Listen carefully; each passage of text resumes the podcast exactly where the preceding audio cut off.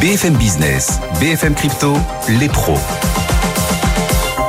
L'avenir est le seul endroit où l'on est tous certains de passer le restant de nos jours et ça tombe bien, on s'offre un morceau d'avenir chaque vendredi, 25 minutes consacrées aux blockchains et aux cryptos qui, euh, les blockchains et les cryptos, contiennent sans doute une fraction de notre avenir. On est euh, ravis de vous retrouver avec nos, meilleurs, nos experts, les meilleurs experts français euh, de l'écosystème et de l'univers crypto. Owen est avec nous, Owen Simonin. Bonjour Owen. Bonjour. Bienvenue. Votre chaîne YouTube Asher, vous êtes également à la tête de Meria. Stanislas Barthélémy nous rejoint également aujourd'hui. Bonjour Stanislas. Bonjour Guillaume. Bienvenue aussi, manager crypto et Web3 pour KPMG France. Et puis, et puis, vous l'entendez, Vincent, Vincent Gann, analyste technique indépendant. Bonjour Vincent. Bonjour Guillaume, bonjour à tous. On est ravi de vous retrouver Vincent. Aujourd'hui, on observe une baisse, alors une baisse des marchés actions traditionnels, mais aussi une baisse du Bitcoin qui passe sous les 24 000 dollars. Le cours du Bitcoin qui a passé toute la semaine couvert par cette résistance des 25 000 dollars que tout le monde guettait, que tout le monde surveillait. Quel bilan technique faites-vous de cette, cette temporisation du marché et, et l'incapacité quand même pour l'instant du Bitcoin à franchir les 25 000 dollars, Vincent? Oui, effectivement, Chariot, alors vous avez identifié la bonne résistance technique, les 25 000 dollars. Alors, simplement pour les auditeurs qui arrivent, mais vous l'avez déjà bien décrit sur votre antenne, c'est un peu le scénario fondamental noir aujourd'hui avec ce rebond de l'inflation aux États-Unis. Ça fait quand même un peu mal parce que depuis un an, les coûts de financement, les taux d'intérêt se sont quand même envolés et euh, on a, on a l'impression que le, le, marché a vraiment besoin d'une récession, en tout cas que le cadre économique a besoin d'une grosse bonne récession pour briser cette inflation qui ne l'est toujours pas. Alors effectivement, dans un tel contexte, il est impossible que le cours du Bitcoin dépasse cette résistance des 25 000 dollars. Un peu de contexte pour les auditeurs, 50% de rebond pour le cours du Bitcoin, alors probablement un peu moins maintenant depuis le début de l'année. Ces 50% de rebond, le marché cherchait à les consolider.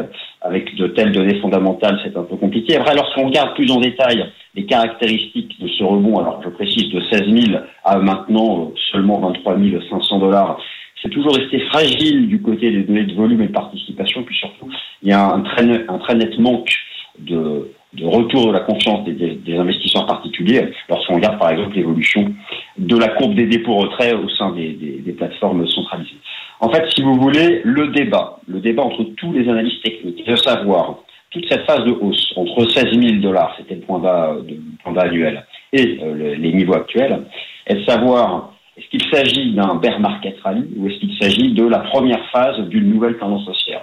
Alors, moi, je vais rester là simplement sur des considérations techniques, mais lorsqu'on regarde les fondamentaux, on a quand même quelques doutes sur le fait que le marché soit vraiment entré dans une nouvelle phase haussière de, moyen long terme. Et pour rester sur les considérations techniques, écoutez, moi, je ne vais pas prendre de risques, je vais être très large. Je vais vous dire qu'il il va être difficile de faire un choix entre ces deux hypothèses tant qu'on se maintient entre 20 et 25 c'est vraiment l'intervalle de neutralité, je dirais. Euh, si un jour le marché, grâce à une amélioration des conditions fondamentales et un retour de la demande, dépasse les 25 000 dollars, là, écoutez, moi, je pourrais vous certifier que oui, nous démarrons une nouvelle phase haussière de long terme. Le vrai risque maintenant, eu égard à la persistance de ces contraintes fondamentales, le risque serait pour le cours du Bitcoin de rebasculer sous les 20 000 dollars et là, la situation serait compliquée. C'est même en soi un petit miracle aujourd'hui que le marché ne fasse que moins 2%. Vous direz-vous, la séance n'est pas terminée. Mais bon, voilà, il ne faut pas se mentir. Ce rebond de l'inflation aux États-Unis, alors qu'on atteint maintenant des taux d'intérêt du marché de 4 à 5% et encore pour certaines entreprises, euh, les taux d'intérêt sont même beaucoup plus élevés, le fait que ça ne brise pas l'inflation, c'est quand même une sacrée mauvaise nouvelle et le cours du Bitcoin n'est pas étanche à ce cadre fondamental qui concerne toutes les classes d'actifs. Et comment se fait la transmission justement, Vincent? Vous adorez observer ça très très près, la transmission entre les données macro et aujourd'hui le chiffre d'inflation supérieur aux attentes et, et, les cours des cryptos Écoutez, euh, non mais excellente question, mon cher Guillaume. Écoutez, moi je vous dirais que dans, dans la structure de la tendance du cours du Bitcoin, l'architecture, euh, je vais prendre un peu une, une métaphore, les trois clés de voûte de la tendance du Bitcoin, c'est le niveau général de liquidité, c'est la dynamique et la valeur absolue des taux d'intérêt et la dynamique du dollar américain. Lorsqu'on regarde aujourd'hui le rebond de l'inflation aux États-Unis, vous voyez, vous observez les, conséquences sur le marché, un très net rebond du dollar US, des taux d'intérêt obligataires qui sont en train de dépasser leur record pluriannuel. Voilà, le mécanisme de transmission se fait comme ça. Si vous voulez, tant que le dollar américain restera dans sa tendance haussière, il est improbable que le cours de Bitcoin franchisse les 25 000 dollars. Et voilà, écoutez, moi je vous dirais que sur le, plus long terme, nous ne faisons ici que reporter dans le temps le prochain bull market du cours du Bitcoin. Donc, patience. Hmm. Merci Vincent, ça fait du bien d'entendre ça. Bon, attention à ceux qui nous suivent, bien sûr, d'investir en crypto, que l'argent qu'on est prêt à perdre, ça on le répète quand même à chaque fois. Vincent Gann avec nous en direct, analyste technique indépendant. Et pendant ce temps, on en est où sur le front de la régulation? Parce que les régulateurs euh, ne prennent pas de vacances. Hein. Les régulateurs américains, notamment, ne prennent pas de vacances. La vente de Voyager à Binance US, dont on parlait déjà ici il y a quelques semaines, cette vente est suspendue. Qu'est-ce qui bloque? Qu'est-ce qui fâche encore, Owen, les régulateurs? Quels points bloquants identifient-ils? Eh bien, plusieurs points et ça commence à devenir un long tunnel en enfer pour les utilisateurs de voyageurs qui à chaque fois ont un espoir de voir leur société rachetée par un externe et obtenir potentiellement un remboursement de leur solde. Et encore une fois, c'est reculer, reculer, reculer et toujours un point d'interrogation. En l'occurrence, vous le savez, Voyageurs devait être racheté par FTX avant qu'FTX ne sorte de la partie et c'est ensuite Binance qui s'est positionné, mais aujourd'hui c'est la Security Exchange Commission ainsi que le régulateur de New York qui s'oppose à cette acquisition. Trois points, euh, trois points principaux. Principalement le fait que le remboursement des utilisateurs de voyageurs en cas d'acquisition devait se faire avec la crypto-monnaie de voyageurs, le VGX. VGX qui pourrait, selon une analyse de la Security Exchange Commission, être considéré comme un security. Et à ce moment-là, naturellement, un titre financier non enregistré, et donc ce ne serait pas possible. La deuxième chose, c'est qu'actuellement, Binance US est encore sujet à certains potentiels blanchiments d'argent aux États-Unis. Rien n'a été prouvé, mais c'est une discussion qui est en cours, et dans le doute, les régulateurs ne préfèrent ne pas avoir de doute, justement. Et pour terminer, c'est le régulateur new-yorkais qui estimerait que dans le cadre d'un remboursement des utilisateurs, les utilisateurs américains, notamment les New-Yorkais, seraient désavantagés face à certains autres utilisateurs dans le monde qui pourraient être prioritaires sur certains remboursements. Bref, trois bonnes raisons pour s'opposer à cette vente. Ça fait quand même deux gros coups du régulateur américain sur Binance en peu de temps, étant donné qu'ils ont suspendu il y a de ça une à deux semaines leur fameux stablecoin, le BUSD. Le régulateur américain ne prend pas de vacances. L'écosystème va-t-il perdre le game face aux régulateurs? On peut multiplier les exemples d'ailleurs. Même la NBA se fait chipper le ballon. Alors pas par le régulateur en l'occurrence, mais par la justice américaine Stanislas. Qu'est-ce que la justice US trouve à redire sur le projet de NFT de la NBA C'est toujours le même sujet, c'est de considérer que des actifs crypto, actifs numériques, puissent être des securities, donc des titres financiers. Pour contextualiser, euh, la NBA a lancé son service en 2020, s'appelle NBA Top Shot, et on a acheté des NFT, donc des collectibles, qui représentent ce qu'on appelle des moments, c'est-à-dire des petites vidéos de, de magnifiques, euh, par exemple Dunk de LeBron James, etc. Et il s'avère que la société derrière cette, euh, cette initiative, qui s'appelle Dapper Labs aux États-Unis, a créé sa propre infrastructure.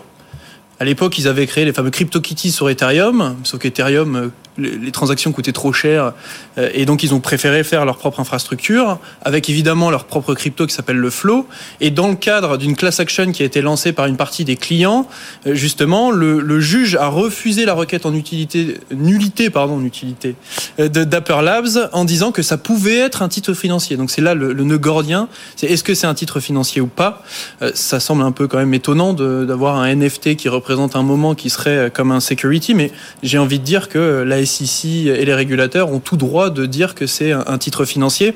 Donc il y a un doute aujourd'hui sur le modèle de Dapper Labs, c'est-à-dire ces NFT qui représentent des petits moments de, NBA, parce qu'il y a une infrastructure qui n'est pas très publique et qui en l'occurrence est privée. Et dans son, dans, son, dans son choix, le juge explique que ça peut être un titre financier de par cette infrastructure privée derrière. Donc ça ne veut pas dire que les autres projets de NFT sont des security, mais il y a un modèle qui pose question. Owen. On va voir un gros shift très bientôt les États-Unis vont devoir se positionner parce que on commence à voir Binance qui se fait couper un stablecoin. Pourquoi pas d'autres stablecoins presque tous basés sur le dollar, des services de stacking coupés pour Kraken, euh, des collections de NFT qui ne peuvent plus avancer à cause justement d'une potentielle qualification d'NFT, euh, de, de securities. Les États-Unis vont soit se positionner en essayant de cadrer la finance traditionnelle, les règles de la finance traditionnelle sur les cryptos et à ce moment-là interdire énormément de services. Et à ce moment-là, je pense que les États-Unis vont sortir du jeu de la crypto en offrant une grosse opportunité à l'Europe et c'est rarement dans ce sens-là, soit au contraire créer un modèle exprès pour encadrer les crypto-monnaies, hmm. car c'est vrai que la plupart du temps ils émettent un doute, ils bloquent certaines situations, mais ils ne sont pas encore clivants, et ce serait quand même étonnant de les voir. Euh, Est-ce que vous préféreriez en tant qu'acteur européen que les États-Unis sortent du game ou on a besoin d'eux quand même? Je pense que le mieux, c'est de souhaiter le développement global de l'écosystème et même si pour des initiatives européennes, ce serait plus profitable, avoir l'entièreté des différents euh, positions mondiales qui sont pour le développement de cet actif serait bien pour l'utilisateur final. Il y a une forme de colère divine de la part des régulateurs américains, mais en l'absence de cadre. Et si on raisonne en termes politiques, on voit que par exemple Hong Kong se réouvre un peu à la crypto, avec l'ombre un peu du PCC derrière. Donc si on raisonne en termes politiques, il y a peut-être un réveil asiatique, et donc euh, hmm. les Américains auraient plutôt tendance à faire un cadre pour préserver une industrie, question de souveraineté.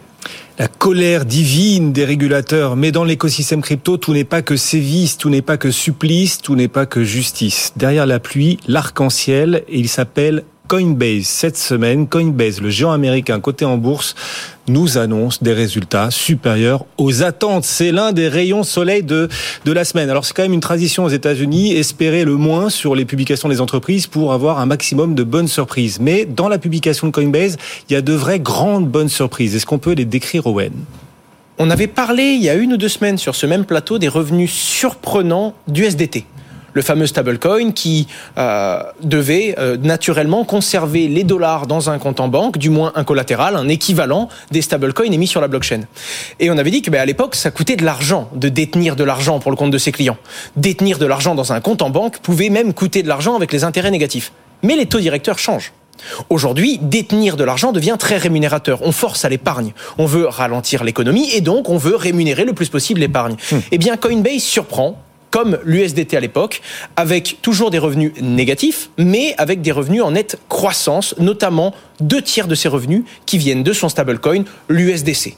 Le fait du coup de devoir détenir de la liquidité pour pouvoir garantir la valeur des stablecoins émis sur la blockchain fait que Coinbase peut générer énormément d'intérêts sur les fameux dollars et la fameuse contrepartie qu'ils doivent avoir pour leur stablecoin. Ça représente 180 millions de revenus sur 280 millions de revenus en Q4.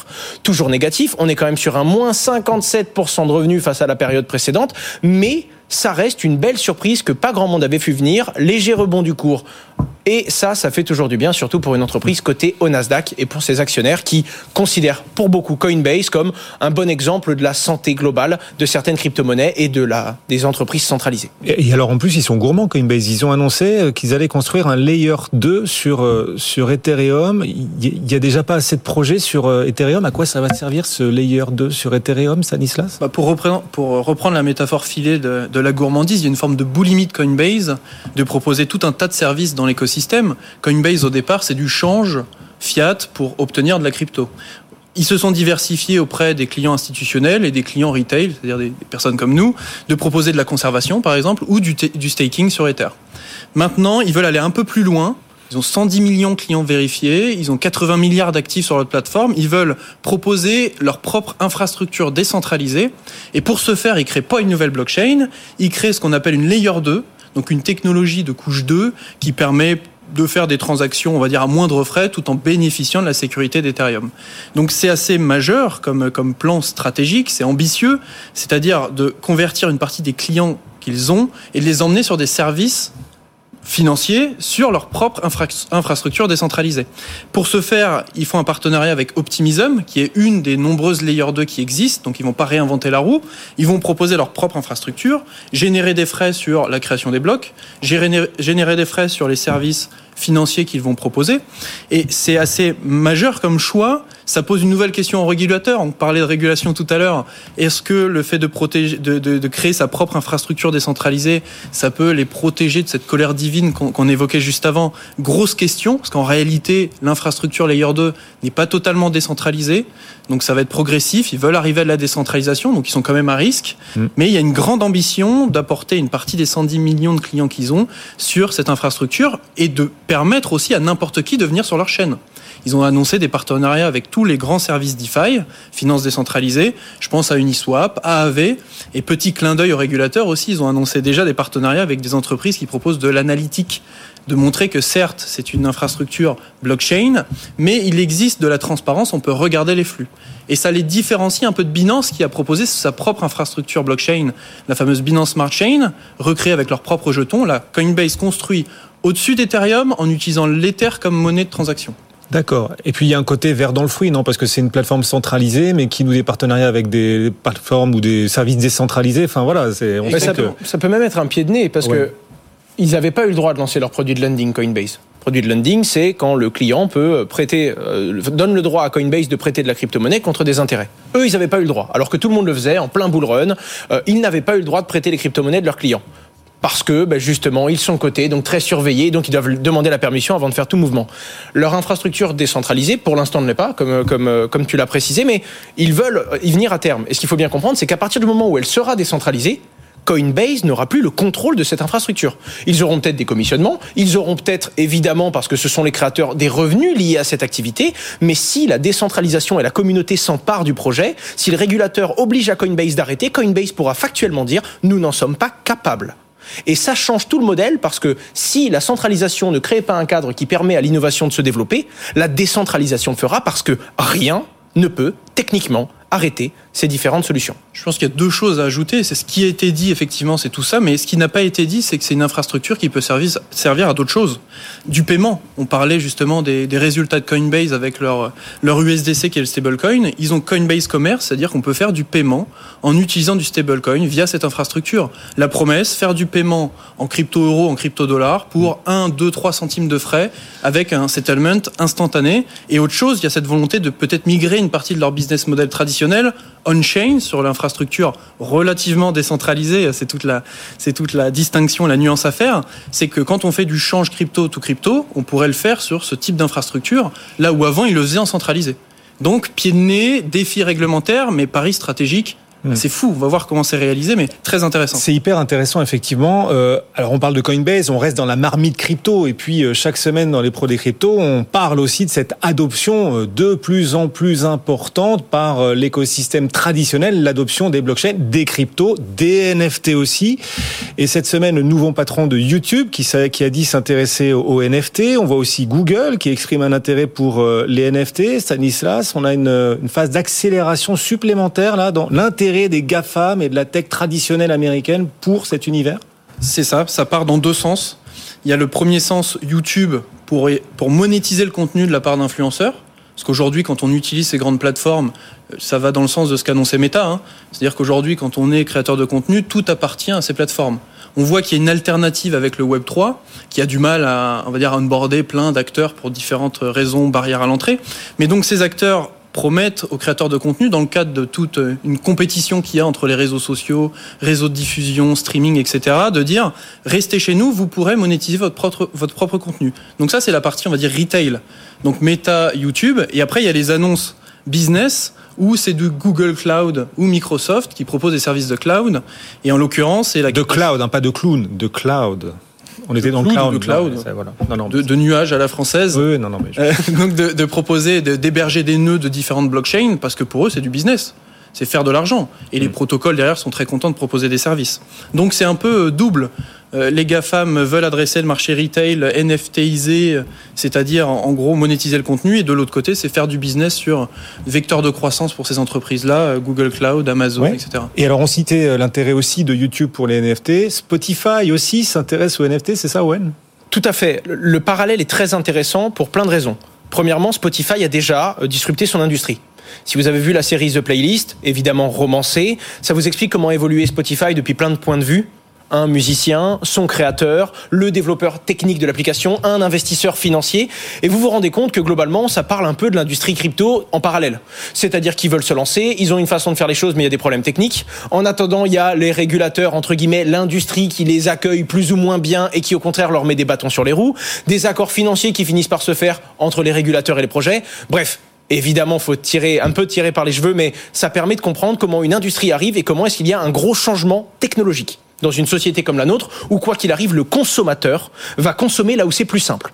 On s'adapte ou non, mais le consommateur, c'est la demande et la demande, tout lui tombe finalement devant parce que les gens vont finir par créer des produits pour la satisfaire. Mm. On sait également qu'il y a énormément de projets NFT qui se lancent dans l'industrie de la musique. Les NFT peuvent être plus ou moins utiles, plus ou moins artistique, mais il y a énormément de sociétés euh, qui viennent proposer de la tokenisation par NFT, par exemple, de droits musicaux un artiste va lancer euh, une nouvelle musique et va se financer auprès de sa communauté. Vous m'achetez mes NFT, je reçois de l'argent. Si ma musique elle perce, vous avez un pourcentage de mes revenus. Il y a également un truc beaucoup plus artistique. On va pas Et- le faire avec n'importe quel artiste. Hein, quand on, est- a un Français, Riles, qui l'a fait à travers la plateforme Ah Bolero, et c'est un Français qui a percé en plus aux États-Unis. Et je pourrais en sortir des exemples, que ce soit des droits musicaux, ou que ce soit également euh, des essais, que ce soit également euh, des plateformes comme euh, Pianity ou encore d'autres qui vont proposer des collectibles pour tout simplement soutenir un artiste en échange de certaines de ses créations et un pari finalement sur son développement à l'avenir. Il y a énormément d'initiatives du genre, et là, on se rend compte que Spotify, qui a déjà pris un tournant risqué sans savoir s'ils auraient le droit in fine d'exister, vont proposer eux-mêmes des NFT inclus sur la plateforme, permettant à certains fans d'obtenir des accès. Si vous avez certains NFT d'une certaine collection, vous aurez un certain contenu exclusif directement sur l'application, et ça commence dans quelques pays d'Europe très bientôt. Stanislas, si Owen lance son NFT en tant que chanteur, vous achèteriez le NFT en pariant sur son succès Je ou- ne chante pas, Non, On- on- je ne prendrai pas ce risque. Auriez, parce qu'il n'y a pas de demande. vous auriez peur de déchanter là, peut-être en l'occurrence. En l'occurrence, Il nous reste à peine deux minutes. On va quand même essayer de parler de cette attaque de diligence. Les hacks, il y en a plein des hacks hein, dans, dans l'écosystème crypto et souvent les particuliers en sont les cibles. Mais pas que. Cette semaine, un Discord a été créé pour tenter d'arnaquer non pas des particuliers mais des entrepreneurs Web 3. Comment les hackers Owen s'y sont-ils pris? On peut le résumer rapidement. Mais je pense que c'est important de marteler encore et encore et encore euh, ce qui se passe. Ce n'est pas tout le temps les utilisateurs qui sont cibles de hack, ce sont également des fois les chefs de projet. Il y a des faux profils de vrais employés du média The Block, média très connu dans la crypto, qui se sont créés. Ces faux profils ont contacté des directeurs d'administration et de différents membres de projets NFT, mais d'autres initiatives blockchain, en disant qu'ils étaient très intéressés par l'initiative et qu'il fallait remplir un certain formulaire, semblable à ce que pourrait demander The Block finalement, afin d'aller plus loin dans les diligences et de voir si, in fine, ils allaient parler ou non sur leur fameux média du projet. Et évidemment, c'était une, un- une page de phishing pour récupérer les accès. La grosse leçon de l'histoire, c'est que c'est toujours pareil. Trouver une faille technique dans votre sécurité pour pouvoir substituer vos identifiants, c'est complexe. C'est un métier technique, c'est cher, ça coûte du temps et il faut que ce soit rentable également. Si on met 5 euros d'effort pour faire un hack, il faut qu'on gagne plus de 5 euros. Par contre, le plus simple, ça reste quand même d'essayer de vous amadouer et de vous faire commettre une erreur, vous faisant transmettre vous-même vos identifiants. Eh oui. Bref, restez vigilant, prudent et faire attention à ces sollicitations un petit peu trop simples parfois. Et ça ne touche pas que les utilisateurs, les chefs de projet eux-mêmes.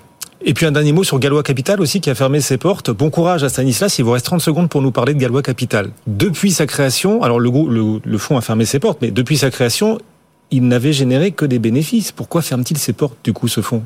Il est touché par la chute de FTX. C'est-à-dire que c'est une des conséquences de FTX. Euh, c'est un fonds qui, est, qui avait jusqu'à l'année dernière même 200 millions sous gestion, bien connu parce qu'ils avaient pris un pari contre l'écosystème Terra Luna. Hmm. Donc à mon avis, pari qui est fructueux au regard de l'explosion de l'écosystème. Et ils ont été pris dans FTX, investisseurs de FTX, et ils ont 40 millions en l'occurrence pour le compte de leurs investisseurs, leur fameux LP qui, sont, qui est bloqué sur FTX. Ils ont soldé cette, cette créance sur un marché secondaire. C'est possible de revendre son droit à récupérer une partie des fonds. Ce serait vendu entre 13, 20 centimes pour le dollar, c'est-à-dire on vend les 40 millions pour 13 à 20% de la valeur parce qu'on estime qu'on on ne récupérerait pas plus Mm. et que surtout on perdrait du temps à récupérer et donc un peu, un peu touché par l'éthos, euh, la chute de FTX, etc. Ils ont décidé de, de fermer le fonds. Et c'est grave, c'est un fonds important, Galois Capital? Il y a une certaine image, mais en tout cas, il clôture en positif. Oui. Ok. Ce qui fait quand même la Ah bah. différence, car on entend beaucoup de dépôts de bilan, mais quand même rarement avec euh, un solde nul euh, Oui. en, en pied de balance. Par la grande porte là pour le, pour le coup. Merci à tous les deux de nous avoir accompagnés nos pros les cryptos chaque vendredi. Owen Simonin et ses équipes qui nous aident à préparer ce rendez-vous chaque semaine. Owen Simonin, sa chaîne YouTube Asher, vous êtes à la tête de Meria, merci beaucoup. Merci Sébastien Barthélémy, Stanislas Barthélémy. Alors il y a un Sébastien Barthélémy chez Kepler Chevreux aussi qui Exactement. nous régulièrement. me demander si on n'était pas de la même famille. Ah bon Et la dernière fois, c'est Stanislas Guérin, donc à chaque fois, je, oui, je reviens vrai. avec une autre personnalité. Et votre nom de famille est un prénom en plus. Je vous ai oui, pas encore appelé Barthélémy. Je C'est pourrais. doublement confusant. C'est pour la prochaine. Stanislas Barthélémy nous accompagne en direct. Merci beaucoup aussi d'être passé nous voir pour euh, KPMG France, les experts de KPMG régulièrement à nos côtés. Bon retour, messieurs.